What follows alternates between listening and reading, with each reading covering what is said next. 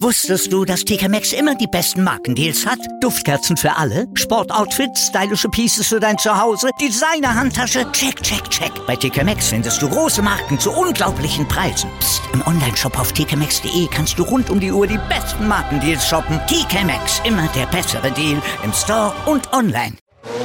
Starting Grid, die Formel 1 Show mit Kevin Scheuren in Zusammenarbeit mit motorsporttotal.com und Formel1.de. Keep racing. Auf meinsportpodcast.de.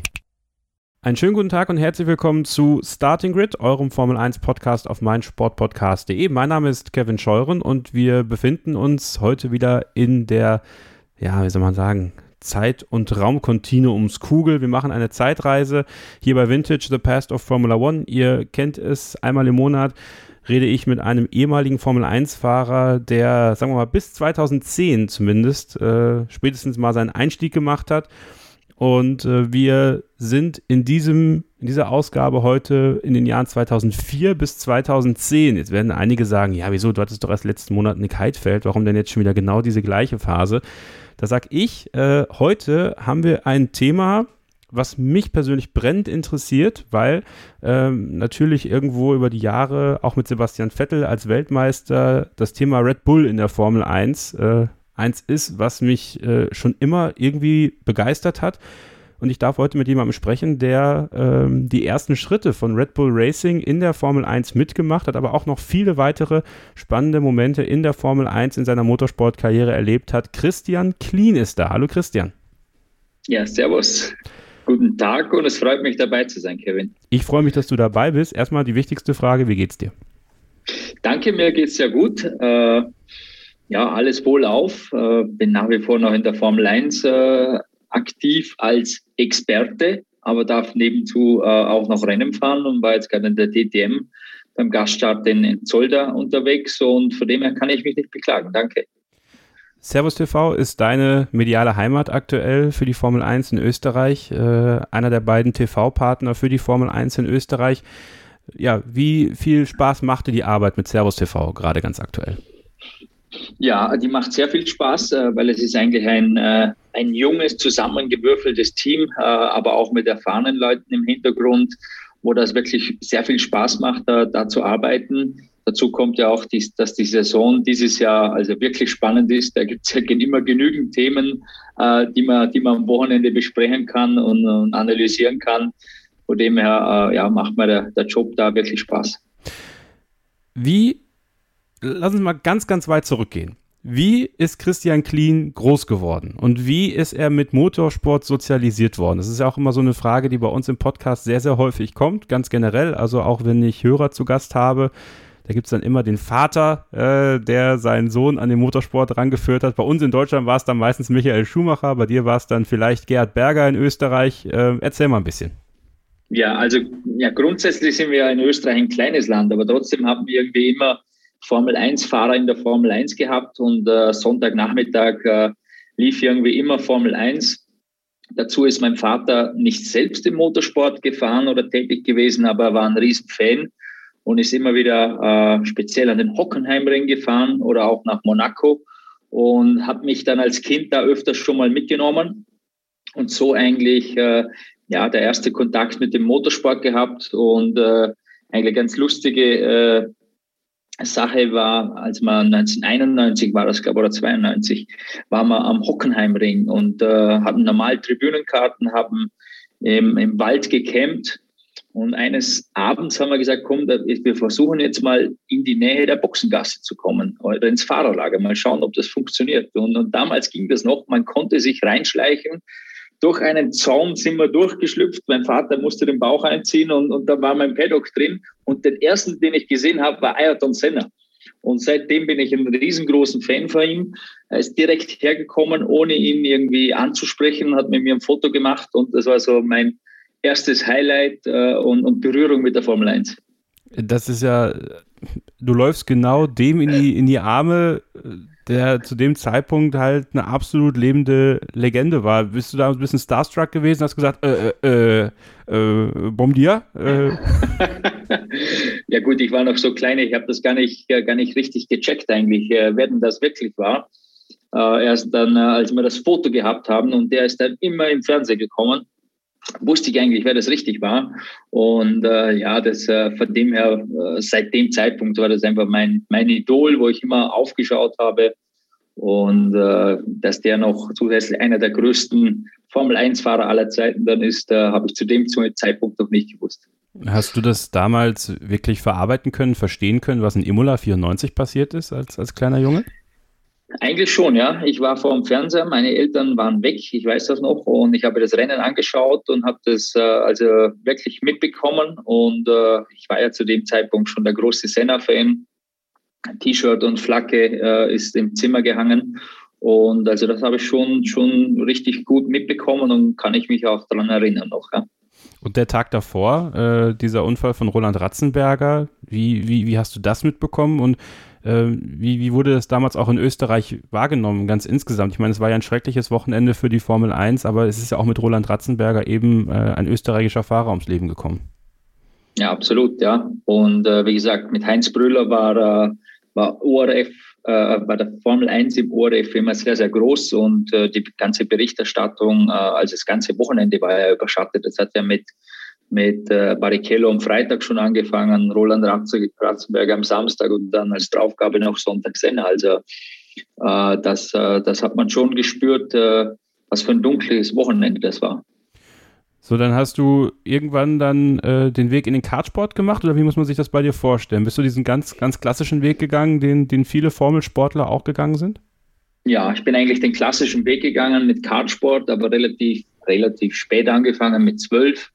Ähm, das haben wir aber alles selber gemacht. Äh, mein Vater war mein Mechaniker. Er ist eigentlich äh, Architekt, also da war schon das erste große Handicap. Und äh, sind da schon international auch gefahren, aber nie in Werksteams, äh, wie man es machen muss, um wirklich an Europameisterschaften, äh, Weltmeisterschaften vorne dabei zu sein. Also das war eher noch mehr so ein bisschen Hobby. Das hat dann eigentlich so professionell erst angefangen, äh, als ich Formel BMW gefahren bin. Bin in das äh, Formel BMW Junior Team äh, gekommen, äh, wo zehn Plätze waren, wo auch eine Förderung vom BMW da war. Und da hat es dann eigentlich erst angefangen, so professionell zu werden und, äh, und wo es dann auch eher bergauf ging. Ähm, wie, wie war das damals mit Sponsoren und sowas? Also du sagst, dein Vater ist Architekt, jetzt würde erstmal der, der stereotypische Architekt äh, ist jetzt, was man sich so vorstellt, äh, gar nicht so schlecht aufgestellt finanziell. Habt ihr das dann alles komplett selber gemacht? Ähm, musstet ihr dann, musste an irgendwelchen Ecken und Enden was abgeknabbert werden, damit der kleine Christian, äh, sag ich mal, äh, Kart fahren ja. konnte? ja, das war also für meinen Vater eine harte Zeit, ja, das alles unter einen Hut zu bekommen, äh, auch zeittechnisch und, und vom Geld her natürlich auch. Wir hatten einige, also viele kleine Sponsoren. Äh, man sagt ja, Kleinvieh gibt auch Mist und äh, so ist man über die Runden gekommen und hat dann eigentlich auch ab 1998 schon Red Bull als Sponsor gehabt, haben eine Helm in Red Bull-Farben, also direkt noch von Didi Matischitz überreicht bekommen. Damals war Red Bull in Fuschel noch sehr, sehr klein und überschaubar. Und äh, das sind aber, waren aber kleine Beträge am Anfang, aber das hat uns natürlich geholfen, den Kartsport weiter betreiben zu können. Und ich war auch beim Einstieg in die Formel, äh, die Formel-Kategorie dann angewiesen auf Sponsoren, weil das hätte man dann selber nicht mehr tragen können und äh, bin glücklicherweise in der Junior-Sichtung äh, in, die, in die Auswahl der, der letzten zehn gekommen, wo, dann eine, wo es eine Förderung gab. Zusätzlich war das Red Bull-Sponsoring noch da und, äh, und da ging sich das aus. Also lass uns da direkt noch mal einsteigen. Wenn du sagst, 98 bist du mit Red Bull in Kontakt gekommen. Äh, mein Vater hat mir mal die Geschichte erzählt. Der war früher bei einer großen deutschen Bierbrauerei, war dann auf der Anuga, einer Lebensmittelmesse hier in Deutschland, in Köln. Und äh, gar nicht so weit weg von deren Stand hat Dietrich Matteschitz selber äh, Red Bull vorgestellt. Und äh, die Leute haben ihn ausgelacht. Die Leute sind daran vorbeigegangen und haben das Zeug gar nicht erst probieren wollen. Aber er stand halt da und ähm, hat es halt angepriesen. Und zu dem Zeitpunkt meinte mein Vater auch, äh, hätte keiner gedacht, dass Red Bull so eine Nummer wird. Also sowohl als Getränk, aber natürlich auch im Sport. Also auch gerade im, im Motorsport ja sehr viele junge Talente, unter anderem auch dich gefördert. Äh, nimm uns mal so ein bisschen mit in, in dieser Anfangszeit von deinem Red Bull-Sponsoring und auch den Kontakt mit Dietrich Matteschitz. Wie ist das zustande gekommen? Ähm, hast du dich bei ihm gemeldet? Bist du wie George Russell? Gut, da nicht mit einer PowerPoint-Präsentation, aber vielleicht mit einem schönen Plakat zu ihm äh, angetanzt in Fuschel. Äh, das würde mich jetzt mal interessieren. Ähm, ja, also wir haben eigentlich ganz simpel eine, eine, also eine, eine Sponsor-Info-Mappe ganz einfach an, an Red Bull geschickt. Und irgendwie war die recht sympathisch und auf, ist auf Gehör gestoßen und habe so mein erstes Sponsoring bekommen. 25.000 Schilling. Das waren, glaube ich. Ist nicht so viel. Was waren also, das? 2000 Euro. Ja, wollte gerade sagen. Also so viel ist aber es. Aber war schon. Genau, aber war schon was. Und äh, ja, also wie gesagt, Red Bull zu der Zeit war noch äh, sehr, sehr klein. Äh, die, die Firma in Fuschel, da waren, glaube ich, 50 Mitarbeiter, was ich so äh, mitbekommen habe. Und das war alles extrem persönlich noch. Äh, Didi Matischitz jeder Tag in, in, in der Firma und habe mir auch dann den Helm äh, selbst überreicht. Und äh, wie gesagt, das war so persönlich, dass auch, äh, also danach war dann eigentlich der Thomas überall äh, für die, sagen wir mal, Junioren zuständig, wobei Junioren gab es in dem Sinn eigentlich äh, die ersten Österreicher, die von Red Bull unterstützt wurden, sozusagen Junior-Team, war der Bernhard Auinger, Patrick Friesacher und ich. Und, aber das war noch nicht so das Junior-Team, wie man, wie man es jetzt kennt, sondern es gab da eine Red Bull-Unterstützung. Äh, natürlich äh, musste die Leistung auch da sein. Aber das war alles noch, äh, alles noch etwas freundlicher. Und zu der Zeit hat eigentlich Red Bull nur Extremsportarten gemacht und gesponsert. Also, dass man irgendwann einmal im Fußball ist oder, oder keine Ahnung, im Skisport irgendwas sponsert oder wo sie, wo sie auch überall jetzt vertreten sind oder auch so, so präsent, wie sie im Motorsport äh, äh, Red Bull jetzt aufgestellt ist, das war zu der Zeit war da nie die Rede davon. Ja. Es war eine Unterstützung für, für österreichische äh, Piloten, weil da der, der, der Didi Mateschitz äh, wirklich auch sehr äh, ja, Österreich bewusst ist und heimatverbunden. Und so ist das, glaube ich, am Anfang entstanden. Ähm, und äh, du hast dann den, du hast den Helm bekommen, du hast dann die Unterstützung bekommen, du hattest dann einen anderen Ansprechpartner, aber hat sich trotzdem die, die Mathe-Schitz immer mal wieder bei dir erkundigt oder bei euch erkundigt? Hattet ihr weiterhin irgendwie Kontakt? Ja, also äh, Digi Mateschitz war immer im Bilde, äh, was die nächsten Schritte sind. Ähm, es war dann eigentlich erst 2002, 2003, äh, wo der Helmut Marko dann auch in, in, ins Spiel kam, wo dann eigentlich diese Red Bull Junior Förderung übernommen hat und das äh, ja, in die Wege geleitet hat, äh, kontrolliert hat sozusagen. Aber für mich war eigentlich äh, bis hin zur Formel 1 oder auch der Einstieg äh, in die Formel 1 äh, 2.4 mit Jaguar immer der Didi Matic jetzt der direkte Ansprechpartner und wo das auch äh, schlussendlich immer abgesegnet hat. Ab wann war denn oder hast du irgendwo gespürt, dass Red Bull tatsächlich sich mal überlegen könnte, ein eigenes Team zu machen? Also gab es da damals schon, also ich stelle mir das manchmal halt so vor, und, und, da kannst du mich gerne korrigieren, also so sehr Dietrich Matteschitz ja auch, sag ich mal, sehr bodenständig wirkt. Also ich finde, er stellt sich auch wirklich nicht so in den Vordergrund, gibt selten Interviews habe ich trotzdem das Gefühl, er denkt immer auch eine Nummer größer. Und ich glaube, das musst du halt irgendwo auch, um erfolgreich zu sein mit deinem Energy Drink oder halt mit einer, mit einer Sport-Sponsoring-Geschichte oder mit, mit Sportprojekten. Hattest du damals schon irgendwie so ein bisschen so das Gefühl, oh, das könnte sich mal äh, zu was ganz Großem entwickeln? Oder war dir das einfach, du sagst, also ich meine, klar, im Nachhinein wirst du da immer schlauer, ähm, aber das war noch gar nicht so, so zu sehen. Äh, ich glaube, das war noch so noch gar nicht so zu sehen. Was halt zu sehen war in der Zeit, war, dass sie bei Sauber auf dem Auto waren als Sponsor. Äh, bei Eros waren sie auch mal auf dem, auf dem Auto, wo, äh, ich glaube, Enrique Bernoldi gefahren ist und Jos Verstappen. Orange Autos kann mich noch erinnern, weil da stand ich in der Box in Imola. Aber ja, also grundsätzlich, ich war ja noch jung und war total mit mir beschäftigt in meinen Rennserien man hat schon gemerkt, es kommen immer mehr, ähm, sagen wir mal, Red Bull Junioren dazu. Und wenn man sich vielleicht da weitere Gedanken gemacht hätten, warum unterstützt man so viele junge äh, Piloten? Vielleicht, weil man selber irgendwann mal ein Rennteam haben will. Äh, und ich glaube, das hat man auch versucht mit, äh, mit Sauber, ist dann aber da nicht, äh, nicht zusammengekommen. Und ich glaube, dann hat sich das, das mit Jaguar relativ spontan eigentlich äh, äh, ergeben, äh, weil die dann einfach aus der Formel 1 auch ausgestiegen sind oder mussten. Das war aber auch erst eigentlich 2-4 dann, also relativ spät in der Saison war klar, dass der Ausstieg dann wirklich kommt. Ja. Ja, aber das ist ja noch ein bisschen Zukunftsmusik gewesen zu dem Zeitpunkt. Du hattest dann genau. deinen, deinen Einstieg im Formelsport, du hast ja gesagt, Formel BMW, bist dann nach Deutschland gekommen, in die Formel BMW Deutschland, hast noch weitere deutsche Rennserien, europäische Rennserien gemacht. Ähm, wie schwer war das dann für dich auch, oder war das gar nicht mal so schwer, dann auch immer unterwegs zu sein, immer was Neues zu sehen, ähm, seine eigene Leistung so zu perfektionieren, weiterzubringen, sich weiter ähm, ja auch zu bilden sozusagen im Motorsport, eben weil du schon diese Erfahrung aus dem Kartsport hattest oder hattest du sowas, sowas wie Heimweh auch zum Beispiel?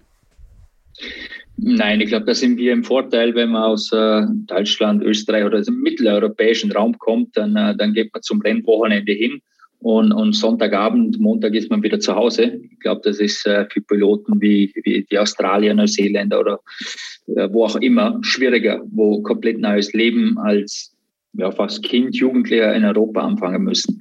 Von dem her, die Reiserei war, war nie ein Problem und schlussendlich macht es ja auch Spaß. Man hat ja auch äh, die ganzen Konkurrenten sind ja irgendwo auch Freunde, weil man trifft sich jedes Wochenende, man ist äh, 16, 17, 18 Jahre da ist schon Konkurrenzkampf da, wenn das Visier unten ist, aber, aber wenn die Rennen vorbei ist, hat man äh, normalerweise immer äh, eine Gaudi gehabt und Spaß zusammen.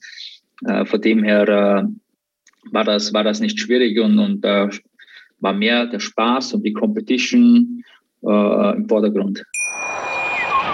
Wusstest du, dass TK Maxx immer die besten Markendeals hat? Duftkerzen für alle, Sportoutfits, stylische Pieces für dein Zuhause, Designer-Handtasche, check, check, check. Bei TK Maxx findest du große Marken zu unglaublichen Preisen. Psst. im Onlineshop auf tkmaxx.de kannst du rund um die Uhr die besten Markendeals shoppen. TK Maxx, immer der bessere Deal im Store und online.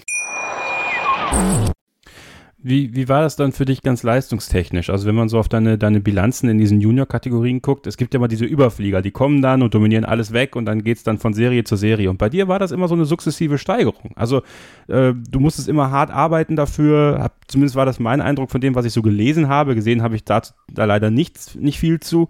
Ähm, aber kannst du das vielleicht so im Nachhinein nochmal so ein bisschen einschätzen? Äh, was waren so deine, deine Sachen, an denen du zu Beginn sehr gearbeitet hast, die dich deine ganze Karriere weiterhin dann begleitet haben? Also sagen wir so, in der, in der Formel BMW, ich bin ein Jahr in der Formel BMW Junior gefahren, das waren andere Autos mit der Formel BMW selber dann. Äh, bin zwei Jahre Formel BMW gefahren. Also sagen wir drei Jahre BMW, das war äh, vielleicht eine etwas längere Ausbildung was ich vielleicht auch gebraucht habe, weil ich doch sehr jung war und vielleicht auch sehr jung im Kopf war. Manche setzen sich da rein, sind im Kopf schon weiter äh, als 16-Jähriger, als andere. Für mich war das bisschen so, so ein Prozess, äh, wo sich zuerst mal wohlfühlen muss, um dann erst wirklich äh, die volle Leistung geben zu können. Und was wir aber dann in der Formel BMW schon gesehen haben, du musst einfach im richtigen Team sein, im richtigen Auto sein, um auch wirklich Meisterschaften gewinnen zu können. Und äh, daher stand dann der Fokus, und das haben wir auch mit Red Bull besprochen, der nächste Schritt nach der Formel BMW ist dann Formel Renault für mich gewesen. Äh, da muss das Ziel sein, ins beste Team zu kommen, weil nur so kannst du Meisterschaften gewinnen. Und äh, habe dann eigentlich auch in der Formel Renault auf Anhieb die deutsche Meisterschaft gewonnen im ersten Jahr, weil sie nur ein Jahr Formel Renault, obwohl, obwohl der Plan zwei Jahre war. Dann in die Formel 3, dort wieder eingeschlagen, eigentlich direkt im ersten Jahr um die Meisterschaft gefahren.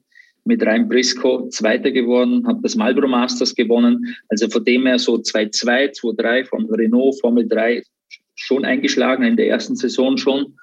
Und da in diesen Serien würde vielleicht eine zweite Saison auch gut tun.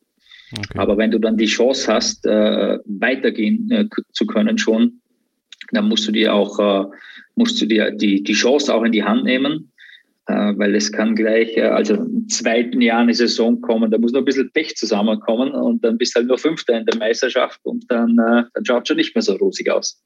Ja, heute, also Stand 2021, würde man auch meinen, als Red Bull Junior äh, musst du eh mal aufpassen, dass du nicht dann relativ schnell äh, von, von Dr. Helmut Marko, sag ich mal, vor die Tür gesetzt wirst, leider.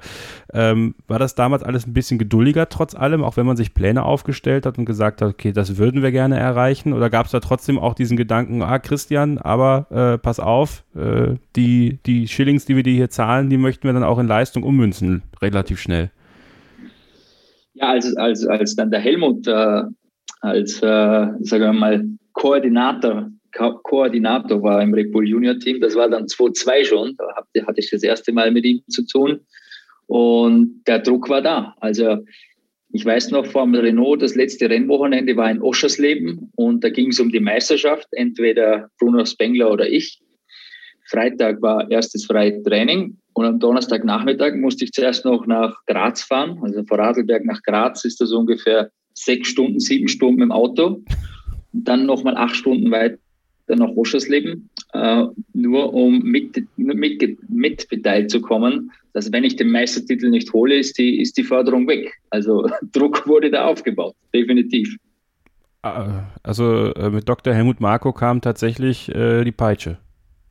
Absolut, absolut, ja. Also das war schon Leistungsdruck da, absolut. Also man musste sofort da abliefern und das hat man dann, also das wurde, ich glaube, bei den Jahren danach im Red Bull Junior Team, da war der Kader so groß, dass du dich eigentlich wirklich rauskristallisieren musste in diesem Kader.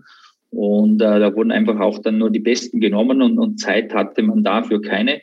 Das ist halt die Philosophie, wie es der, wie es der, Helmut macht. Und äh, es kristallisieren sich aber auch, auch immer wieder Talente raus, wie wenn man einen Vettel sieht, einen Max Verstappen, einem Yuki Tsunoda. Äh, der braucht zwar dieses Jahr vielleicht ein bisschen die schützende Hand und ein zweites Jahr, aber dann wird er auch kommen. Aber ist das deiner Meinung nach der richtige Weg, das so zu machen? Weil es gab ja auch dann äh, Fahrer, die bei ihm hart unter die Räder gekommen sind. Definitiv. Also es gibt von meiner Meinung zwei Wege und es gibt zwei, ja, es, jeder Mensch funktioniert auch ein bisschen anders.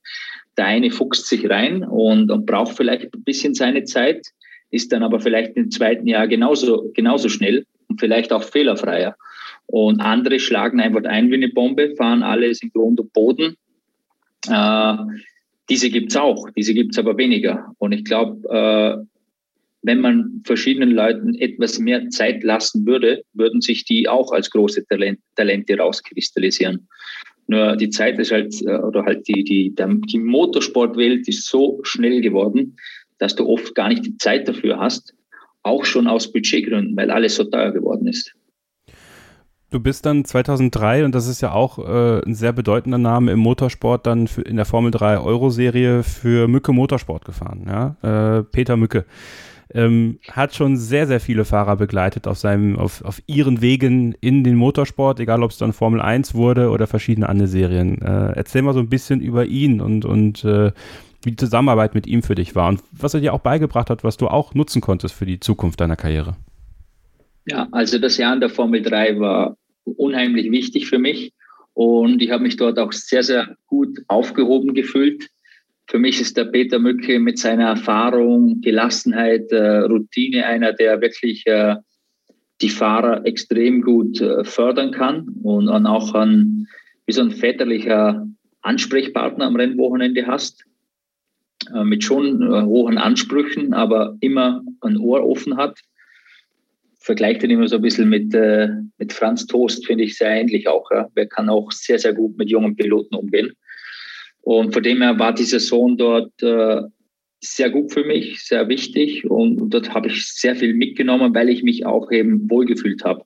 Ich glaube, das ist immer so ein Thema, wenn man sich irgendwo wohlfühlt, dann kann man auch besser und einfacher die Leistung abrufen. Und so war das bei mir auch. Dann, dann schließe ich diese Frage jetzt einfach direkt mal an. Ich meine, wir springen jetzt einfach so ein bisschen hin und her. Ähm, ich halte auch sehr, sehr große Stücke auf Franz Toast. Wir hatten ihn ja auch schon vor einigen Jahren hier mal bei uns im, im Podcast. Es war ein, ein nach wie vor eins meiner, meiner Lieblingsinterviews, was ich je geführt habe, weil es einfach sich in so eine Richtung entwickelt hat, wo ich dachte, hey, okay, er plötzlich erzählt dann über Marillenknödel und sein Lieblingsrezept und äh, das war dann sehr gut. Wärst du im Nachhinein gerne mal bei Toro Rosso äh, gefahren unter ihm? Ja, ich glaube, mir persönlich hätte es auch gut getan, mhm. dort, dort zu fahren. Hm, bei Red Bull Racing ist halt, äh, ja, das ist das Einser-Team, äh, da ist der, der Anspruch äh, ganz klar höher.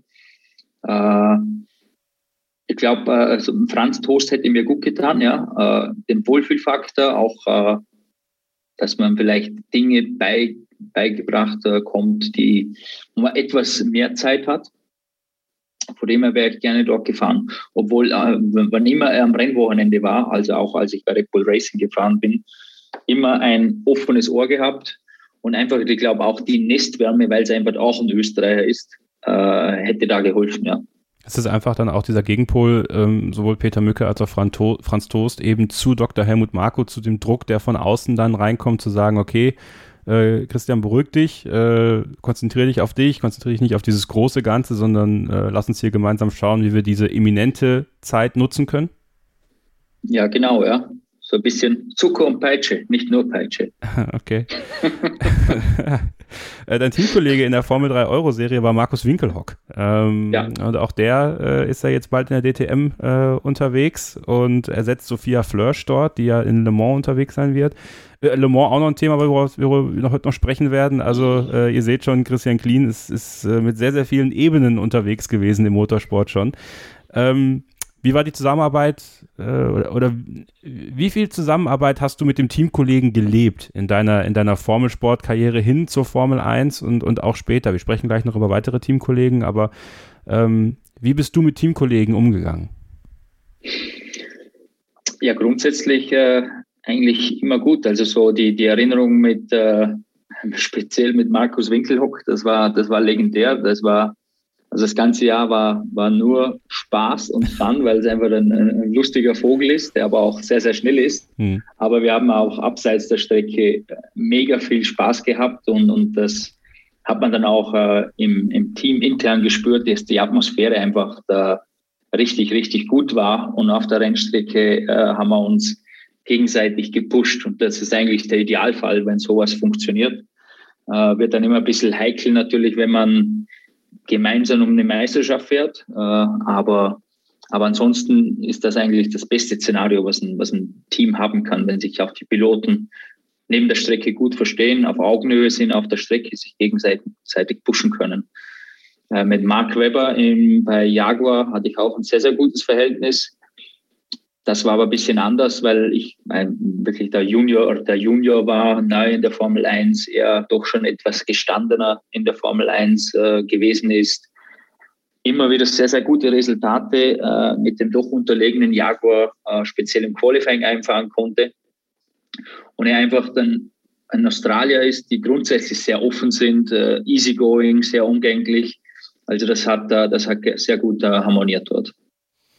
Markus Winkelhock ja auch äh, legendär wegen seiner äh, Führungssituation im Spiker am Nürburgring. Ähm, hättest du dir für ihn gewünscht, dass es mit der Formel 1 auch ein bisschen länger klappt? Würdest du im Nachhinein sagen, da hat vielleicht das ein andere Team auch nicht so richtig, nicht, nicht den richtigen Zug erwischt mit ihm? Ja, du, das ist immer schwierig in der, in der Formel 1. Du musst halt äh, zum richtigen Zeitpunkt am richtigen Platz sein, auch im richtigen Auto. Äh, bei Spiker war das schwierig, irgendwie glänzen können, zu können, obwohl er geglänzt hatten, nämlich am Nürburgring dort. Aber ansonsten war das halt ein Team, da waren, ja, da musstest du Sponsoren mitbringen. Und äh, in dem Sinne in einem Junior-Programm Richtung Formel 1 war er nicht drin und dann, äh, dann wird es halt schwierig. Obwohl die Leistung äh, definitiv auch da gewesen wäre. War das dann zusätzlich zu deinen guten Leistungen in der Formel 3 Euro Serie der Schlüssel hin zu Jaguar? Also, dass man äh, im November 2003 gesagt hat, äh, du darfst jetzt hier mal, hier mal testen, um zu gucken, ob das für uns was wäre für das Jahr drauf? Ja, definitiv. Also, sagen wir so, dass ich in der Formel 3 vorne mitgefahren bin, das Marlboro Masters auf Anhieb gewonnen habe, das war Voraussetzung, um mal eine Tür öffnen zu können. Aber diese Tür hat dann äh, Red geöffnet. Und ohne wäre das, hätte das auch nicht funktioniert. Und äh, der erste Test in Valencia im Jaguar äh, ist auch äußerst gut verlaufen, war da nur glaub, drei oder vier Zehntel hinter Mark Webber.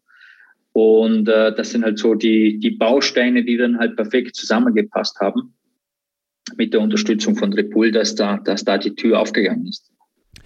Wie war denn dann die äh, Atmosphäre bei Jaguar? Also du bist dann in das Team gekommen, bist mit Mark Webber gefahren, Tony Purnell war dein, dein Teamchef zu dem Zeitpunkt. Ähm, war das deiner Meinung nach schon ein Team, was äh, im Abschiedsblues war, also was sich angedeutet hat, okay, äh, hier könnte sich bald was, was ganz Großes verändern, dass Red Bull dich quasi schon mal da reingesetzt hat, damit du diese ganzen Zusammenhänge verstehst, weil vielleicht klar war, okay, äh, ab 2004, 2005 könnte es dann soweit sein, dass wir äh, das Team haben oder war das da noch gar kein großes Thema?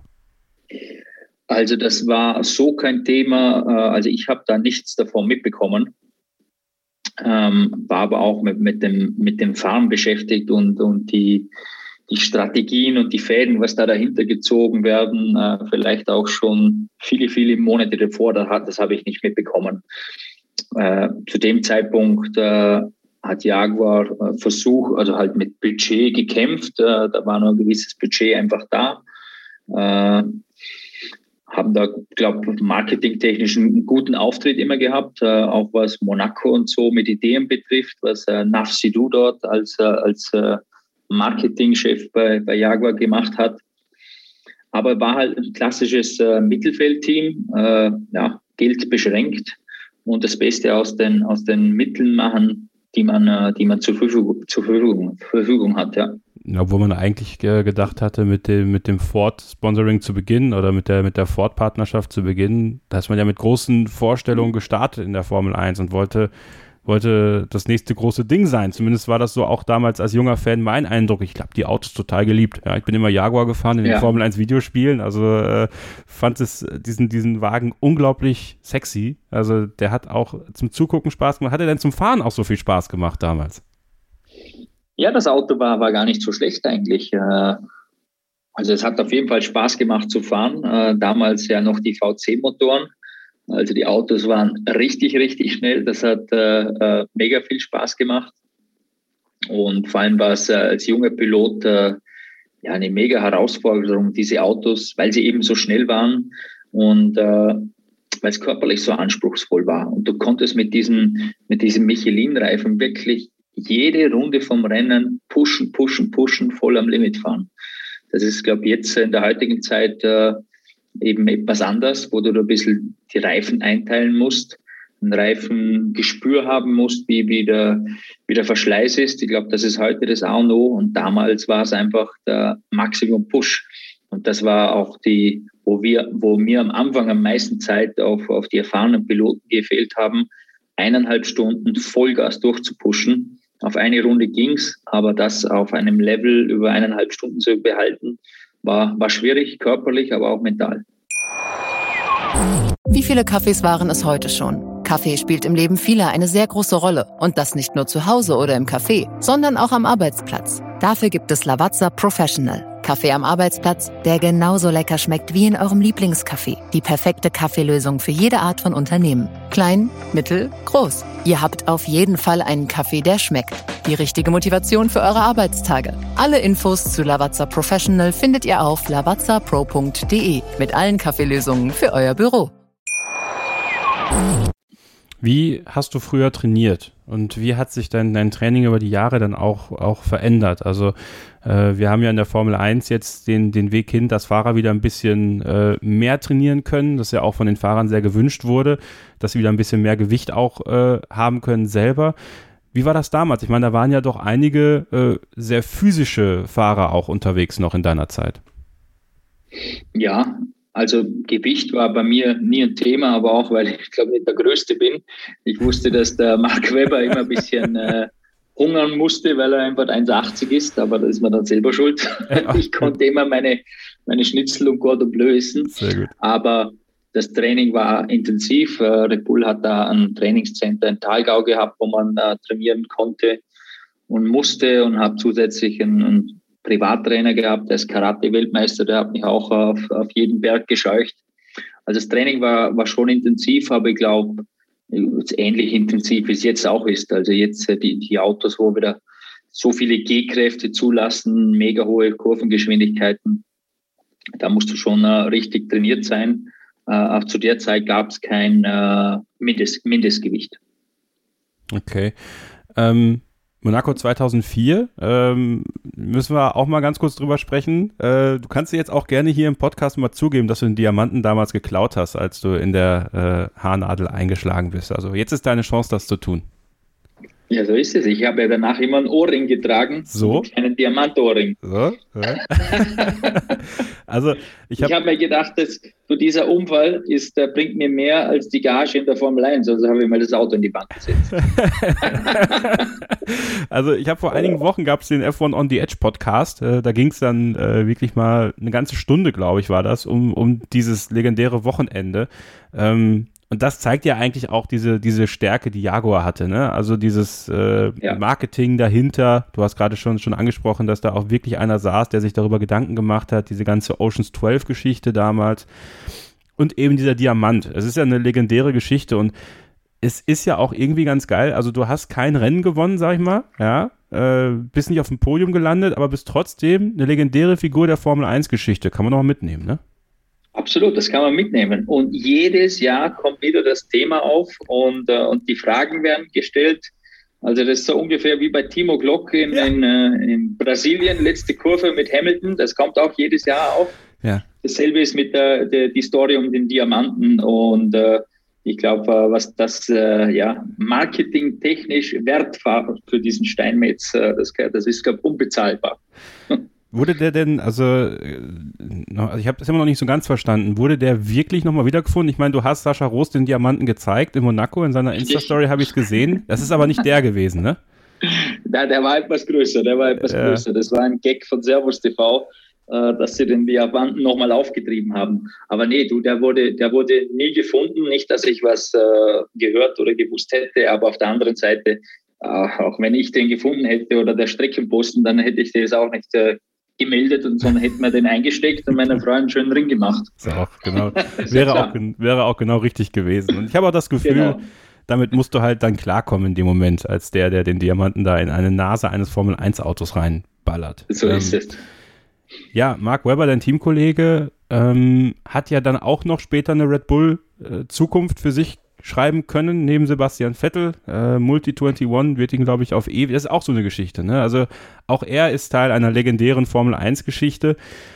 Ähm, war das da, also du, du entwickelst ja sicherlich auch als, als Teamkollege so ein Auge dafür, so, okay, was, was leistet der Fahrer neben mir? Was sind seine Daten? Was bringt er mit?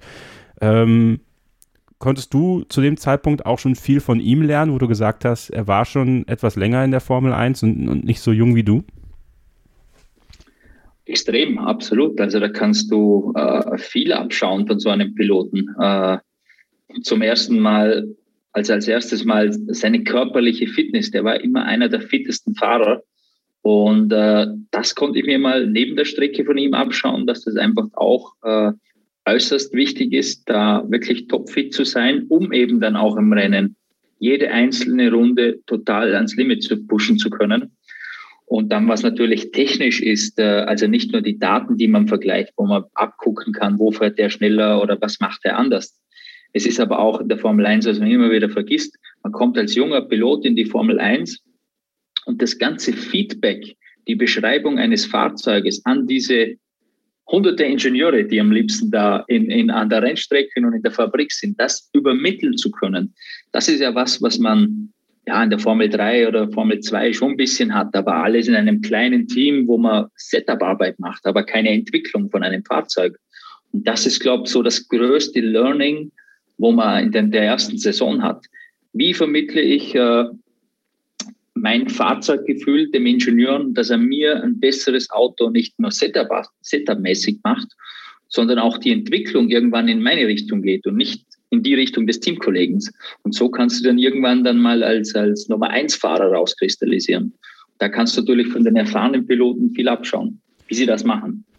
Wie war das für dich als junger österreichischer Fahrer, wenn du in die Formel 1 kommst und es gab, du sagst, Österreich ist ein kleines Land, aber äh, hat legendäre Formel 1-Fahrer hervorgebracht, wie Niki Lauda, Gerhard Berger, auch Alexander Wurz, der ja auch nicht unerfolgreich war.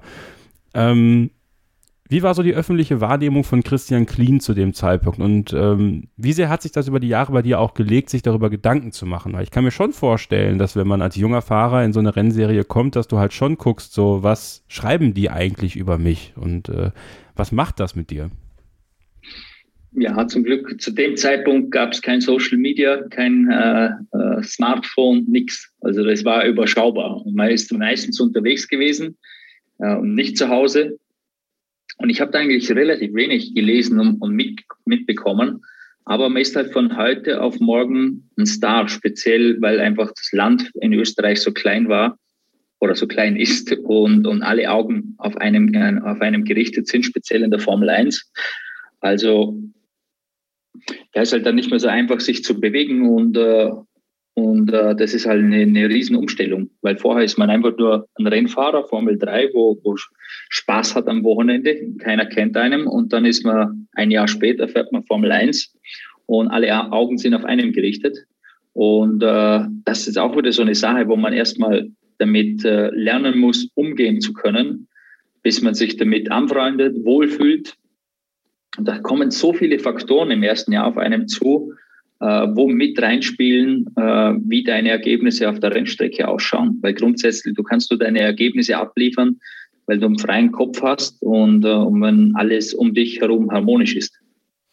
Was hast du damals gemacht, um dich da vielleicht auch so ein bisschen mal zu beruhigen zwischendurch? Weil auch das ist wiederum nur etwas, was ich mir vorstelle. Du kommst rein, du hast viele Medientermine, du bist im Training, du bist immer unterwegs, du gibst Interviews hier, dies und das, verdienst sicherlich für dein Alter auch nicht so schlechtes Geld, äh, ne? aber ja. was hast du getan, um dich irgendwie, ich sag nicht abzuheben, aber um dich einfach selber immer wieder so ein bisschen daran zu erinnern, hey, äh, vergiss deine Wurzeln nicht sozusagen? Ja, du, man ist extrem viel unterwegs und, und zu der Zeit waren auch noch Testfahrten immer dazwischen, ja. zwischen den Rennen. Also praktisch nur unterwegs. Aber oh ja, um, um Energien sammeln zu können, war halt für mich zu Hause in Österreich, in der Umgebung, wo ich, äh, wo ich aufgewachsen bin, wo ich mich wohlgefühlt habe. Und, äh, und am besten hat das immer funktioniert äh, beim Wandern oder beim Mountainbikefahren in den Bergen, weil da ist äh, niemand um dich herum da hörst du nur die Vögel zwitschern und ein paar Kühe Mu sagen. Machst also den, den Mick Schumacher-Approach, ne? Ich weiß nicht, ob du das mitbekommen hast, aber Mick Schumacher hört gerne vor den Rennen äh, Naturgeräusche. Äh, während, okay, während, ja, Nikita, ja. während Nikita Mazepin Techno hört. Also, und, Oha. Äh, ja, ja, ja, das sind zwei Herangehensweisen. äh, ja. Beide witzig. zum Ziel führen, ist die Frage. Ja. ja. So, und dann kam der nächste Schritt. Nach Jaguar kam dann tatsächlich Red Bull Racing in die Formel 1. So, und jetzt sagt man dir, Christian, es ist schön, dass du da bist. Äh, wir, wir würden dich gerne haben, aber du wechselst mit Vitantonio Liuzzi mal so ein bisschen durch. So. Ja. Was sagt man denn ja. dann? Danke? Ja, das, äh, das, also das, das hat sich hier über die ganze Wintersaison, äh, also Vorbereitung, Testfahrten, Wintersaison gezogen. Wer kriegt denn überhaupt das Cockpit? Und wir sind bei jedem Test, haben wir uns das Auto geteilt und sind gegeneinander gefahren. Während der erfahrene Pilot Kult hat, die doppelte Testzeit, Trainingszeit hatten wir. Also das war schwierig. Mhm. Und ich habe mich dann aber äh, zum Ende hin äh, gegen den Tonio, wo es so quasi wie ein Shootout in, in Barcelona gab, äh, durchgesetzt. Und äh, habe dann mal die Saison anfangen können. Aber, aber dieses Szenario, da einen Sitz zu wechseln. Äh, und das war, wie, wie, gesagt, wir haben ja immer nur die halbe Testzeit gehabt. Äh, das war ja zusätzlich. Und wir waren beide jung. Wir hätten jeden Kilometer nötig gehabt. Also das war unheimlich schwierig. Und äh, der Tonio hat dann, glaube ich, fünf oder auch vier oder fünf Einsätze gehabt. Und danach hat man es dann aber eingestellt. Und ich durfte die restliche Saison zu Ende fahren. Und vor allem bin ich ja in, in die Saison 2.5 sehr, sehr gut gestartet. Also ich hatte den Kulter, den Qualifying wirklich gut im Griff. Äh, das erste Red Bull Auto, der RB1, war eigentlich auch ein richtig gutes Auto. Ja. Und äh, konnten da eigentlich äh, ja, die besten Resultate einfahren wie, wie das Jahr darauf. Wo, wo ich mich am meisten freue, nämlich letztes Jahr hat der Dr. Helmut Marko ein Interview gegeben beim ORF, wo er zugegeben hat, dass das ein Fehler war. Im Nachhinein? Das hat mich im Nachhinein gefreut. Wollte ich gerade nämlich sagen. Also, äh, ja, äh, genau das äh, stelle ich mir nämlich auch genauso vor. Also, du, du machst dieses Shootout gegen, gegen Liuzzi, äh, siehst eigentlich ganz gut aus und sagt man, wann sagt man dir das denn? Also, hat man das schon von Anfang an gesagt, dass, dass da gewechselt wird oder kamen die dann, keine Ahnung, nach dem Rennen in Bahrain und haben gesagt, ja, du Christian, äh, hast jetzt mal vier Rennen Pause? Nein, also, also es war über die Winterzeit Vorbereitung nicht klar, wer den Sitz bekommt. Also das war wirklich ein Shootout bis zum, bis zum letzten Tag hin. Und äh, es war eigentlich, wer bekommt den Sitz über die ganze Saison. Und erst danach haben wir dann irgendwie mitbekommen, dass nochmal gewechselt wird. Also das war dann klar. Ich habe die ersten vier oder fünf Rennen, war es, glaube ich. Die ersten drei. Dann Antonio, ersten drei nur sogar, ja. ja. Und, äh, und das, so wird das, während der Saison wird das dann durchgewechselt. Aber zum Glück hat sich dann das, äh, ja, ab man das, ist man von dem abgekommen und ich konnte die zweite Saisonhälfte ab Kanada dann, glaube ich, äh, durch durchfahren, weil man gesehen hat, ja, das funktioniert so nicht. Äh, du brauchst, äh, ja, du entwickelst dich auch über, über eine, so eine Saison und das bringt äh, schlussendlich nur Unruhe rein. Wie war denn der junge Christian Horner als Teamchef damals? War der, war der so geradeaus, wie er manchmal wirkt, so auf uns nach außen, oder war es doch manchmal schwierig mit ihm?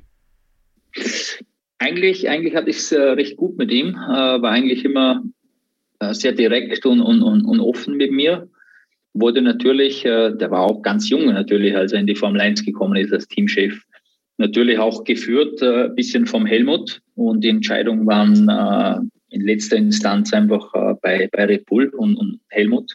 Aber ich glaube, wie er so das Tagesgeschäft in England geführt hat und für uns als Fahrer an der Strecke war er eigentlich äh, sehr angenehm, weil er auch im Endeffekt im Kopf ein Rennfahrer war äh, und äh, vom Alter her jetzt nicht allzu weit weg war von allen.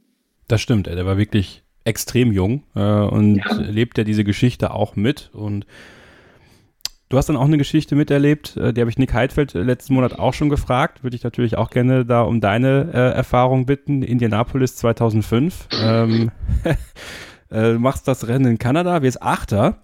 Äh, und dann äh, gab es dann halt diese, diesen, diesen Auftritt in Indianapolis. Und da sind ja alle, die alle daran erinnert worden, als Lewis Hamilton alleine auf der, auf der Startausstellung beim Restart in Ungarn stand und äh, haben sich zurückversetzt äh, gefühlt in das Jahr 2005, als zwei Ferrari, zwei Jordan und zwei Minardi an den Start gegangen sind und ja, ihr alle in die Box gefahren seid. Erzähl mal.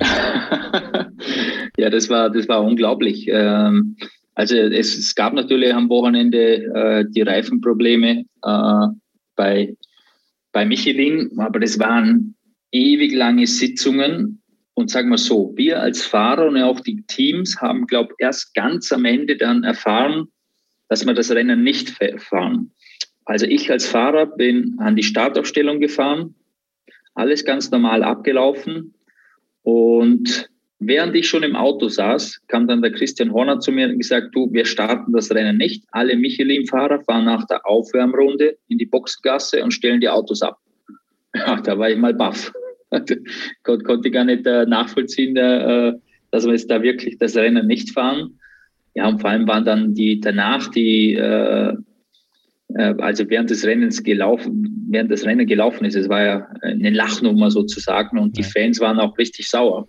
Und man hat dann uns Fahrern dann auch äh, gesagt, wir sollen vor Rennen, Rennende besser die, die Strecke schon verlassen.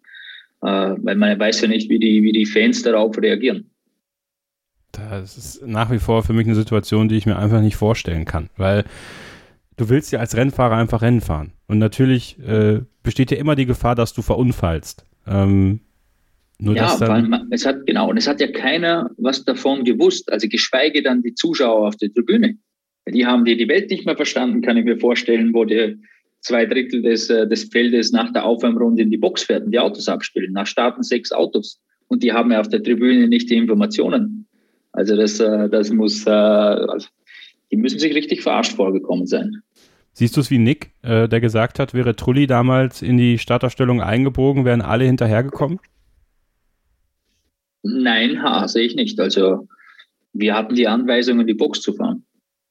Und da wärst auch du nicht drüber hinausgegangen, wenn du gesagt, wenn einer, wenn einer vorne weggefahren wäre und gesagt hätte, ich fahre jetzt hier, scheiß aufs Team, äh, ich mache das jetzt, oder ist man dann so äh, Sie haben, ja, nee, Sie haben uns ja nicht mitgeteilt, das ist euer eigenes Risiko. Also wir bei Red Bull Racing, wir hatten keine Probleme mit den Reifen über das ganze Wochenende. Aber das war dann einfach eine Entscheidung, nehme ich an, äh, von den ganzen Teams zusammen, äh, Michelin Runners, äh, die man dann getroffen hat. Und wie gesagt, sind, also ich bin schon im Auto gesessen und kam, dann kam erst die Information zu mir, da bist du erstmal baff und, und, und denkst da gar nicht, gar nicht weiter drüber nach. Was könnte man machen? Und es sind ja sowieso alle in die Box dann gefahren. Also auch wenn einer draußen geblieben wäre, ich, äh, also ich wäre in die Box gefahren, ja. Ich habe mich natürlich schockverliebt, weil die war wirklich ganz, ganz klein. So begann die Mensch-Hund-Beziehung zwischen Christina und Tierschutzhund Frieda. Und wie es danach, nach dem ersten Moment der Verliebtheit, so weiterging und welche Klippen es danach zu umschiffen galt, das hört ihr in der neuen Ausgabe von Iswas Dog, dem Podcast für harmonische Mensch-Hund-Beziehungen. Iswas Dog mit Malte Asmus. Überall, wo es Podcasts gibt. Was war David Coulthard für ein Teamkollege für dich im Jahr 2005 und auch 2006? Der hat ja auch kein so leichtes Ende bei McLaren Mercedes damals, äh, war auch sehr enttäuscht über, über sein Ende dort und, und hatte durchaus auch Angebote mal irgendwo Testfahrer zu sein. Also zumindest sagt man das so. Und äh, dann kam aber äh, für ihn eine Partnerschaft, die ihn bis heute begleitet. Er ist ja immer noch sehr mit Red Bull verzahnt und macht immer noch Showruns für sie und, und spezielle Aktionen. So, und da hattest du natürlich jetzt wirklich einen Teamkollegen, der schon so ziemlich alles erlebt hat. Ja, also der für Ayrton Senna 94 in den Williams gegangen ist, der neben Mika Häkkinen äh, den Wasserträger gemacht hat, um es so ganz plakativ zu sagen, ähm, dem auch immer so ein bisschen nachgesagt wurde, so was heute unser Bottas ist, äh, das war damals David Coulthard. Aber diese Erfahrung, die muss doch für dich unglaublich wertvoll gewesen sein, oder? Ja, die war unheimlich wertvoll, nicht nur für mich, aber auch äh, für das Team äh, die ganzen Feedbacks, die er geben konnte von, von McLaren. Äh, also ich glaube, für das Team war das unheimlich wichtig. Für mich als Fahrer war das also wirklich eine Benchmark zu haben. Äh, der war Vize-Weltmeister, der ist in den besten Formel-1-Teams gefahren. Das war hervorragend. Und er selber ist, glaube ich, auch bei Bull so richtig ja, so nochmal zweiter Frühling bekommen, nochmal aufgeblüht. Das erste, was er gemacht hat, sich ein Bart wachsen lassen, weil bei Ron Dennis musste man sich immer rasieren. Und äh, also es hat Spaß gemacht mit ihm. Äh, er war natürlich oder ist sehr, sehr clever. Er weiß, wie er das Team hinter sich bekommt. Diese Erfahrung hat er natürlich, äh, natürlich vom McLaren mitgenommen und durch seine Erfahrung. Und er war halt politisch im Team sehr ausgereift als Fahrer. Das ist auch wieder so eine Sache, wo du als junger Fahrer gar nicht dran denkst, weil du denkst nur, du musst schnell sein, dann passt schon alles. Aber äh, wie gesagt, so Sachen kannst du auch extrem viel von diesen erfahrenen Jungs äh, äh abgucken. Äh, bist du ein guter Politiker? Nein, ich hasse es. Ja. So, so wirkst du auch. So wirkt, so wirkt es auch, muss ich ganz ehrlich sagen. Also man hört es auch schon mal so ein bisschen raus. Und ich glaube, Politik ist ja gerade bei Red Bull auch ein, ein ganz, ganz großes immer noch Problem, muss man ja tatsächlich irgendwo sagen. Ähm, hattest du dann das Gefühl, dass diese Politik, die dann vielleicht von David Coulthard war, eher zu seinem Vorteil war oder auch um dich so ein bisschen zu schwächen? Oder geht sowas immer einher? Weil, also er musste ja nichts Böses wollen damit, aber im Endeffekt stärkt es ja dann vor allem seine Position. Ja, bestimmt stärkt seine Position. Im Endeffekt ist immer, also die erste das erste Wichtigste, du musst deinen Teamkollegen schlagen und, und, und den in Schach halten und im Griff haben. Äh, dann geht es auch in Sachen Entwicklung, äh, geht die Reise dorthin, wie du das haben, Auto haben möchtest und nicht wie der andere. Und das ist, das ist unheimlich wichtig. Und, und da war er ein, ein wirklich schlauer Fuchs. Und gibt natürlich auch andere Wege. Ich kann mir jetzt vorstellen, dass ein Max Verstappen überhaupt kein Politiker ist der macht es einfach über seine, äh, ja, über seine Leistung, die einfach den, das rohe Talent, was der einfach hat. Und Kimi Räikkönen ist das Gleiche. Der war zu seinen, nicht, nicht mehr jetzt, aber sagen wir McLaren-Jahre, die Anfangjahre in der Formel 1, der hat einfach alles übers Talent gemacht, über seinen Speed. Da war bei Politik äh, bei denen zwei sicher auch nicht viel. Äh, hat, die hatten nicht viel am Hund mit dem. 2006 war dann, du hast es schon so ein bisschen anklingen lassen, nicht so ein einfaches Jahr für Red Bull Racing. Ähm, wir hatten neue Motoren, V8-Motoren, Red Bull ist zu Ferrari gewechselt. Waren das so Faktoren, die vielleicht mit reingespielt haben, weswegen es ein bisschen schwieriger wurde im Vergleich zu 2005?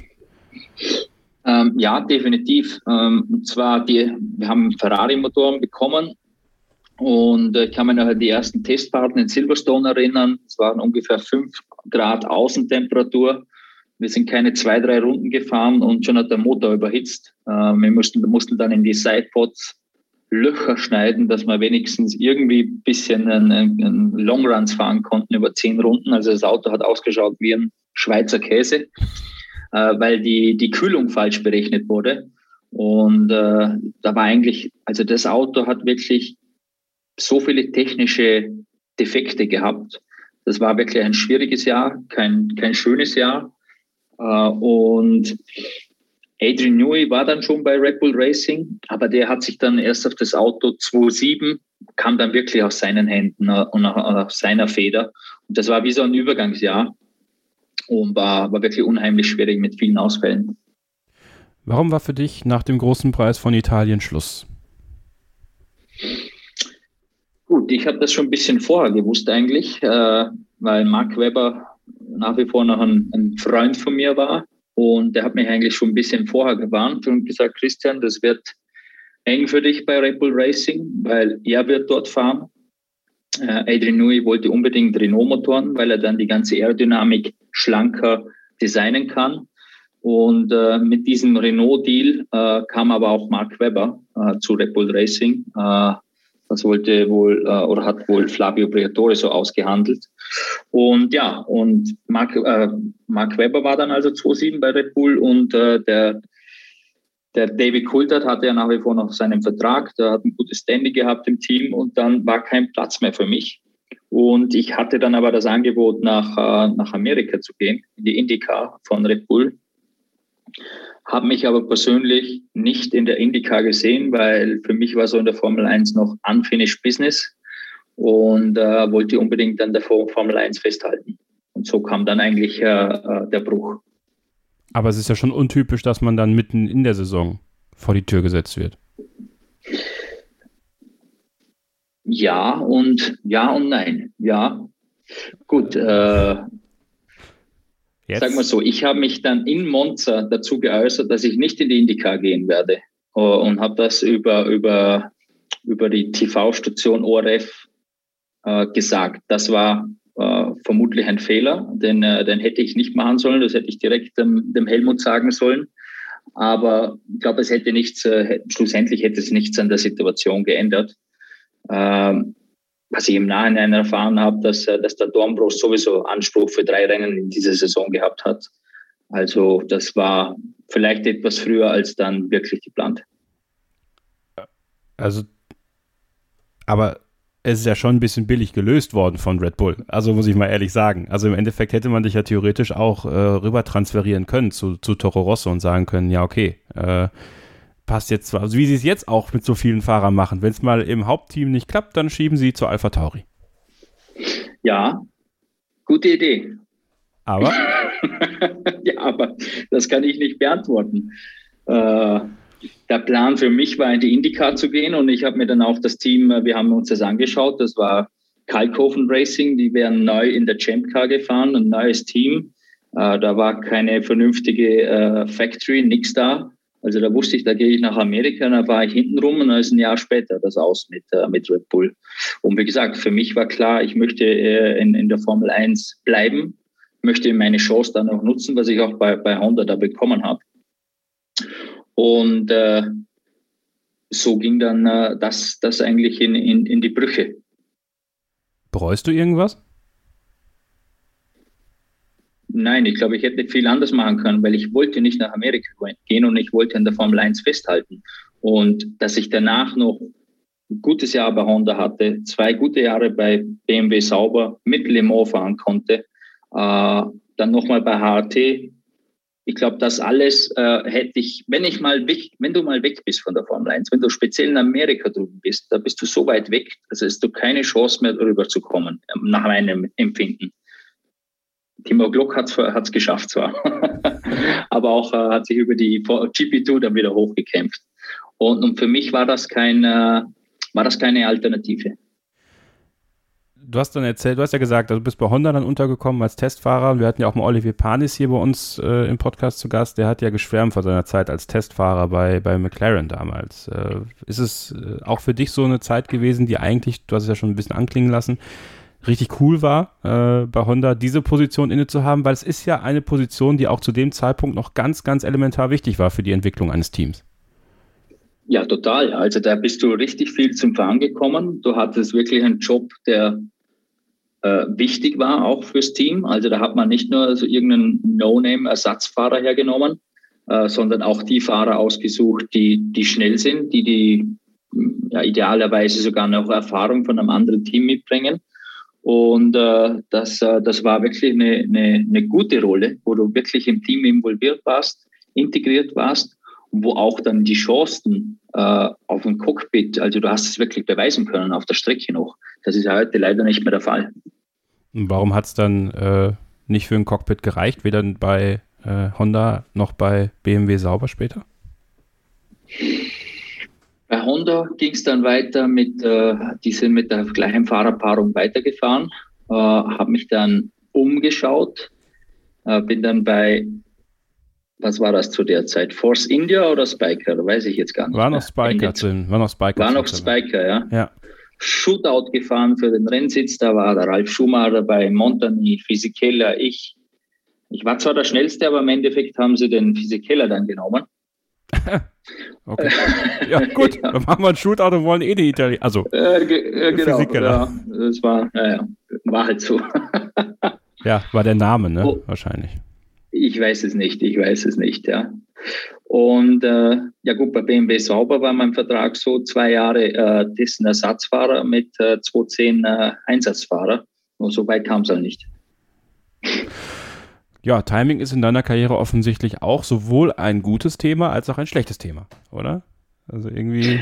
Timing ist, äh, Timing ist alles, das ist so, ja. Und ja, du, es ist unheimlich schwierig, mal, wenn du mal eine Chance gehabt hast, mal weg bist, äh, ein bisschen auf der Seitenbahn nochmal reinzukommen, ist schwierig, das schaffen wenige, manchen gelingt es, aber kommen halt auch schon immer wieder Junge von unten nach, ist ganz klar.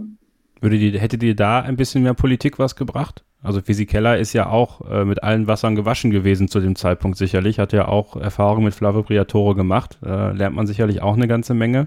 Also ist das etwas, wo du sagst, auch wenn du es hast, äh, vielleicht hättest du es mehr haben müssen äh, in dem Fall? Ja, du, du meinst Kleingeld. Ja, okay, gut. Wenn das, wenn das die, das ist die entscheidende Politik wahrscheinlich, ne? Ja, okay. Das war die, das war die entscheidende Politik. Hätte Red Bull dir noch mal einen Gefallen tun können. Ja, das wäre ja. doch lustig gewesen, ja. Oder? Was aber wirklich cool war, ich glaube auch für dich ganz persönlich, der dritte Platz in Le Mans 2008. Ähm, mit Montani und Ricardo Zonta. Äh, Montani, dein Kumpel vom, vom Shootout und Ricardo Zonta ja auch äh, Teil einer legendären Formel 1, eines legendären Formel 1 Moments. Ähm, auch gar kein schlechter Fahrer und sehr, sehr unterbewertet. Äh, von vielen, meiner Meinung nach. Ähm, das war natürlich wiederum gutes Timing. Ne? Also dadurch, dass du zu dem Zeitpunkt Testfahrer bei BMW sauber warst, konntest du halt Le Mans fahren, was äh, für viele Formel-1-Fahrer aufgrund dieses engen Terminkalenders und äh, teilweise auch ähm, dem geschuldet, dass Bernie Ecclestone unbedingt wollte, dass man nicht Le Mans fährt oder irgendwas anderes fährt, ähm, eine super Sache für dich. Ja, das war, das war hervorragend, ja. Und ich hätte eigentlich 2.8 äh, ja, in der DTM fahren sollen äh, mit Mercedes der Vertrag äh, lag schon bereit, hat aber relativ lange gedauert, bis ich den endlich mal unterschreiben durfte. Und ein paar Tage davor kam Mario Tyson, hat mich angerufen, ist dann bei mir in der Schweiz vorbeigefahren, weil er auf dem Weg nach Hinwil war und hat gesagt, äh, oder hat mir das Angebot gemacht, Testfahrer, oder sie suchen, sie suchen einen Testfahrer, einen Ersatzfahrer. Und hat mir das Angebot gemacht und ich habe gesagt, ja, das würde ich gerne machen, aber nur mit der Bedingung, wenn ich bei Peugeot Werksfahrer sein kann und Le Mans fahren kann, weil Mercedes hat es mir nicht erlaubt gehabt. Und so kam dann der späte Switch eigentlich zu BMW und, und der Mario hat mich da, das war super von ihm, dass er da so offen war und sagt, okay, du kannst da Rennen fahren, für uns ist wichtig, dass du auch Rennen fährst, nicht nur, nicht nur an der Rennstrecke, am Rennwochenende herumlungerst und, und nur Testfahrer bist. Und, und die, also die Saison war, war mega dort. Also speziell Le Mans, das hat mir so viel Spaß gemacht, weil einfach der, man hat halt so die bisschen die Formel 1 Schallklappen irgendwann auf und, und sieht nicht mehr links und rechts, was sonst noch für Motorsport gibt. Und Le Mans war ein bisschen so back to the roots, äh, richtiger Motorsport, war zwar Werks, Werksteams und, und Le Mans ist ja ein Highlight und riesig, aber es hat sich, es hat sich so, ja, hat sich wirklich toll angefühlt, wieder so back to the basics zu sein, ja. Aber es war trotzdem auch zu dem Zeitpunkt, du bist ja 2009 nochmal Le Mans gefahren, bist da Sechster geworden, bist, hast 2009 noch die 1000 Kilometer von Spa gewonnen. Ähm, trotzdem war für dich klar, Formel 1 ist nicht abgeschlossen. Du hast zwar so ein bisschen was, was schmecken können äh, von, von anderen Rennserien, aber das Ziel blieb weiterhin die Formel 1? Eigentlich schon, ja. Aber 2010, das hätte, eigentlich hätte ich 2009 den, den Hut drauf werfen können weil ja, zehn, zehn war noch so ein bisschen festklammern an einem Strohhalm. Das bei HRT äh, kam eigentlich nur durch den, äh, durch den Colin Collis zustande, äh, der mir da quasi ausgeholfen hat und den einen oder anderen Einsatz gegeben hat. Aber es hat jetzt nicht wirklich Spaß gemacht, weil du fährst Punkt fünf Sekunden langsamer ganz am Ende des Feldes. Und äh, also danach war dann für mich wirklich klar so, jetzt, äh, jetzt andere Ausrichtung. Aber, und das ist doch wiederum etwas, wo man sagen kann, der Kreis schließt sich. Dein Teamkollege bei HRT war niemand geringerer als Bruno Senner. Bruno Senner, seines Zeichens Neffe von Ayrton Senner. So, und plötzlich ja. bist du nochmal in der Formel 1 und fährst mit dem Neffen von dem, durch den du erst in die Formel 1 gekommen bist, im Sinne von dein Interesse geweckt hat. Also das ist doch auch irgendwie geil. Das stimmt, das stimmt. Und das war auch irgendwie speziell, wenn du da in der Box drin sitzt und du schaust da rechts oder links rüber und siehst den, äh, den Senna-Helm. Das war schon was Cooles, ja. Und vor allem, er war auch, der Bruno war ja auch ein ganz netter. Und äh, war eigentlich ein runder Abschluss, stimmt. Jetzt, wo du sagst. war der Name Senna für ihn manchmal, man hat so ein bisschen das Gefühl, gerade in seiner Formel 1-Zeit, mehr, mehr Bürde als, äh, als ja. wirklich etwas, was ihm geholfen hat. Also wirkte doch sehr ja. oft sehr, sehr gehemmt. Glaube ich auch, ja. Glaube ich auch. Äh, ich glaube, das war schwierig für ihn. Äh, also so ein großen Namen zu tragen, äh, da sind natürlich die Erwartungen sofort immer hoch. Ähm, ich glaube, das war für ihn, also schon hat für ihn Türen geöffnet, aber für, sie, für ihn persönlich als Rennfahrer sicher schwieriger als ohne seinen Namen, würde ich sagen. Wenn du so auf deine Formel 1-Karriere zurückblickst, ähm, was ist so das Rennen, wo du sagst, wenn, wenn sich jemand ein Rennen angucken soll, um zu verstehen, wie gut Christian Kleen eigentlich war. So, der die Karriere so gar nicht so vor Augen hatte. Welches Rennen würdest du empfehlen? Welches sollte ich mir unbedingt angucken auf F1 TV? Dann würde ich sagen 2005 China, mhm. das letzte Rennen in der Saison. Äh, ich glaube, das war, das war stark von mir. Äh, wenn du was Bitteres sehen willst, aber wo die Pace da war, dann wäre es Monaco 2006. Also da hätte ich alles gemacht, vor dem Kulter zu bleiben. Und ich habe die frischen Reifen gehabt. Ich bin überzeugt, da hätte ich aufs Podium fahren können. Leider hat das äh, Getriebe oder Antriebsstrang, weiß es gar nicht mehr, nicht, äh, nicht, bis, nicht bis ans Ende geschafft. Okay, also diese beiden Rennen habt ihr als Hausaufgabe auf, äh, euch mal anzugucken, wenn ihr, wenn ihr einen Eindruck bekommen wollt, äh, was Christian Klien ausgemacht hat in der Formel 1, ja, weil äh, ist auch, finde ich, finde ich ein Name, der, der im deutschsprachigen Raum äh, oft zu wenig erwähnt wird, meiner Meinung nach, als jemand, der auch äh, auf sich aufmerksam gemacht hat. Wer war zu deiner Zeit der unterschätzteste Fahrer in der Formel 1? Oh. Außer dir natürlich. Außer mir natürlich, das ist ganz klar. Boah, das ist, das ist schwierig zu sagen. Wer war da alles? Ich meine, du hattest natürlich. Ich glaube, ich glaube, ich glaube, äh, Trulli. Mhm. Ich glaube, Trulli an der Seite von Alonso. Äh, ich glaube, der war unterschätzt, weil natürlich äh, ein Alonso mega stark ist, aber was der stellenweise für Qualifyings rausgehauen hat. Und wenn man mal mit Timo Glock auch spricht, was, was er über ihn sagt, also der, ich glaube, der war schon unterschätzt, ja. Der war schon richtig gut. Wie, wie war denn Adrian sortiert? Gibt sie noch? ja, Adrian, melde dich nach wie vor, ja. Also, ja, ja. Äh, also was ich sagen muss, der Adrian war, war in den Junior-Serien, speziell in der Formel 3, da kann ich so ein bisschen vergleichen, äh, sehr schnell. Und, und auch die Zeit bei Force India, also da, da konnte ich schon am Lenkrad drehen. So ist nicht. Ja, ich würde ja gerne mal mit ihm drüber reden. Aber ja. Äh, es ist so schwer, mit ihm in Kontakt zu treten, leider. Dann muss, muss man ein Auto von ihm abkaufen, dann geht's vielleicht. Also in die, in die Disco, in die Disco gehe ich nicht mit ihm. Ähm, so, äh, dann hast du irgendwann tatsächlich äh, deine Formel 1 Karriere äh, beendet, bist weitergezogen. Muss ich selber lachen, scheiße. Ja. ähm, ähm, hast du für dich selber gemerkt, als du dann raus gewesen bist aus der Formel 1 und, und in die Langstrecke gewechselt bist, dass du selber nochmal diesen, diesen zweiten Frühling für dich äh, entdeckt hast und, und nochmal eine neue Leidenschaft für den Motorsport vielleicht? Ähm, ja, würde ich schon sagen. Ich glaube, man musste mal dann irgendwann sagen, okay, das war's jetzt.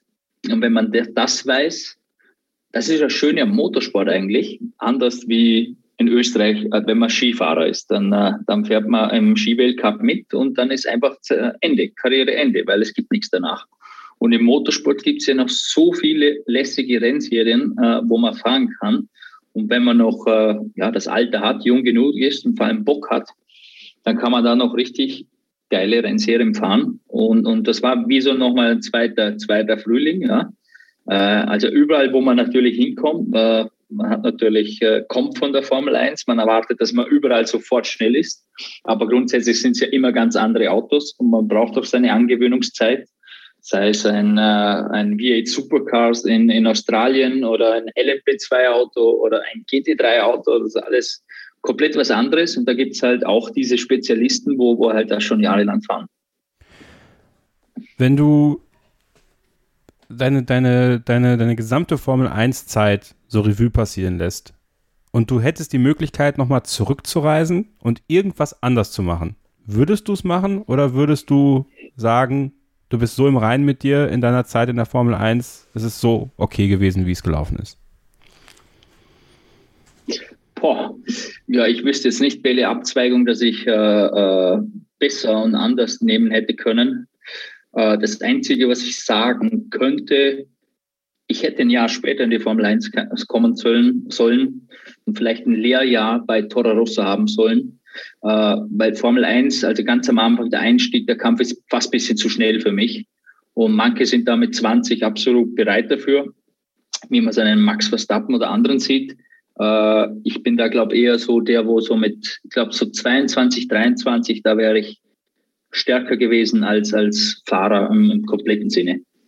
Und mit Franz Toast als Teamchef vielleicht äh, nochmal mit einer anderen Basis in diese ganze, in dieses ganze Abenteuer ja, genau. Formel 1 gestartet, ne? Genau, vielleicht, ja. Aber ich finde, du hast trotzdem eine Formel 1-Karriere gehabt, äh, auf die du ganz persönlich ganz stolz sein kannst. Und ich glaube, auf die du auch stolz bist. Also, hinter dir hängt ja. ein Bild von dir im, im Red Bull, das sehe ich hier. Ähm, ich glaube, du hast tolle Erinnerungen an die Formel 1. Du bist da nicht mit Groll rausgegangen, oder? Nein, also man muss dann irgendwann mal mit bisschen Abstand sehen und dann sieht man, das waren äh, insgesamt sieben wirklich wahnsinnige Jahre, also was man da alles erlebt, äh, was man mitnimmt, äh, auch für die weitere Karriere, aber auch als äh, einfach persönlich, als, als Mensch auch. Das kann einem keiner nehmen. Und äh, ja, so viele Plätze gibt es ja auch nicht in der Formel 1, da kann jetzt nicht jeder fahren. Von dem her, wenn ich zurückblicke, bin ich, bin ich stolz und, und äh, ja, war froh, es so weit äh, geschafft zu haben. Gibt es noch was auf deiner Bucketlist, was du gerne mal fahren wollen würdest? Jetzt? Ich meine, du bist ja noch, bist ja noch gut im Training, ne? Bist ja gut in Form, bist jetzt DTM gefahren in Zolder. Ja, äh, Le Mans schon wieder. Le Mans möchte ich nochmal fahren, ja. Dann, das steht schon nochmal, steht nochmal auf der Liste, ja. Dann drücke ich dir fest die Daumen, dass das klappt. Ich bedanke mich ganz, ganz herzlich für deine Zeit, Christian. Es hat mir unglaublich viel Spaß gemacht. Äh, ich hoffe, euch da draußen auch. Schickt uns gerne Feedback. Äh, schickt auch gerne Christian Feedback, wie ihr das Interview gefunden habt. Wo, wo kann man dir denn in Sachen Social Media überall folgen, wenn man möchte? Man kann mir auf Instagram folgen unter Clean Christian, auf Twitter uh, CK underline Clean. So findet man mich am besten. Und ich bedanke mich auch, hat mir sehr viel Spaß gemacht und äh, ich hoffe bis zum nächsten Mal. Ich hoffe auch und äh, bis zum nächsten Mal, nächsten Monat wieder mit einer Folge Vintage und nächste Woche dann mit der Vorschau auf den großen Preis von Belgien. Die Sommerpause äh, ist schon wieder vorbei. Ist Servus in Belgien dann vor Ort? Bist du dann auch da? Nein, wir sind äh, das nächste Mal in Zandvoort vor Ort beim großen Heimspiel von Max Verstappen. Also ich glaube, da wirst du jede Menge äh, gute Emotionen mitbekommen. Also da, außer, außer man ist Lewis Hamilton. Ich glaube, dann wird man in Zandvoort ein äh, bisschen Probleme bekommen. Vielen lieben Dank, Christian. Vielen lieben Dank euch fürs Zuhören. Äh, bis zum nächsten Mal. Bleibt ihr bitte gesund, passt aufeinander auf und keep racing. Wie viele Kaffees waren es heute schon? Kaffee spielt im Leben vieler eine sehr große Rolle. Und das nicht nur zu Hause oder im Café, sondern auch am Arbeitsplatz. Dafür gibt es Lavazza Professional. Kaffee am Arbeitsplatz, der genauso lecker schmeckt wie in eurem Lieblingscafé. Die perfekte Kaffeelösung für jede Art von Unternehmen. Klein, mittel, groß. Ihr habt auf jeden Fall einen Kaffee, der schmeckt. Die richtige Motivation für eure Arbeitstage. Alle Infos zu Lavazza Professional findet ihr auf lavazzapro.de mit allen Kaffeelösungen für euer Büro. Starting Grid, die Formel 1 Show mit Kevin Scheuren in Zusammenarbeit mit motorsporttotal.com und Formel1.de. Keep racing. Auf meinsportpodcast.de.